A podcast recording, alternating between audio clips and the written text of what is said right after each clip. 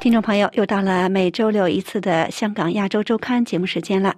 今天亚洲周刊的编辑丁一向大家介绍最新一期周刊的主要内容，欢迎您收听。丁一你好，你好。那亚洲周刊最新一期的封面专题是什么呢？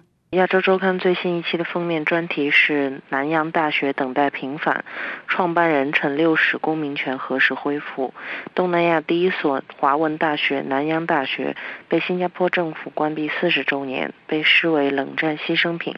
创校人陈六史当年因被指与共产党分子合作而被剥夺公民权，但去年新加坡当局在南大原校指设陈六史径，引发联想。很多校友与东南亚华人希望能够为南大和陈六石平反。南洋大学存在了二十四年，培养了一万两千多名毕业生，在各领域发光发热。他们多年来争取复校，并将南大精神升华。南洋大学校友对于母校被关闭又有哪些看法呢？马来亚南洋大学校友会会长黄文华表示：“南大的一砖一瓦、一草一木，都带着无数新马华人对民族文化自强的期望和理想。事实证明，南大学位早期虽然不受承认，但南大人始终坚持自力更生、力争上游，在种种的逆境中，在各行各业突破重围，取得标清成就，并为社会做出重要贡献。”他呼吁新加坡有关当局重新以更开明的态度、更客关的检讨过去的政治偏差，早日还陈六史先生和为南大而受屈的一代人一个应有的公道。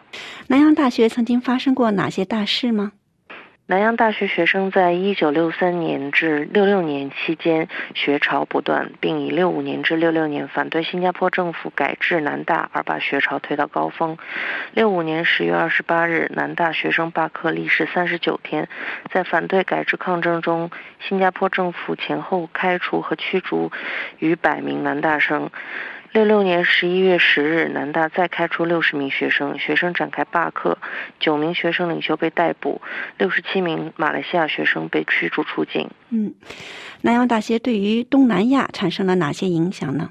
马来西亚是台海两岸三地以外保存最完整华文教育体系的国家，这有赖于马国华人社会对华文教育的执着与爱护。马国华社不折不挠维护和推动华文教育，最后凭坚持不懈的奋勇精神，创办了三间华文大学，承袭了南洋大学的传统。嗯，除了封面专题之外，本期亚洲周刊还有哪些其他重要的内容吗？本期亚洲周刊还报道，泰王普梅蓬统治泰国七十年，王权凌驾于宪法，宪法的废立取决于泰王。如今泰国年轻世代抗议要求修改宪法，体现泰国政治硬着陆，国王权力有望受限，但军方不会彻底妥协。好的，那就谢谢丁一。各位听友，以上是今天的香港亚洲周刊节目，由丁一向大家介绍最新一期亚洲周刊的封面专题和其他重要的内容。感谢阿德样的技术合作，更感谢各位的忠实收听。下周六同一节目时间，我们再会。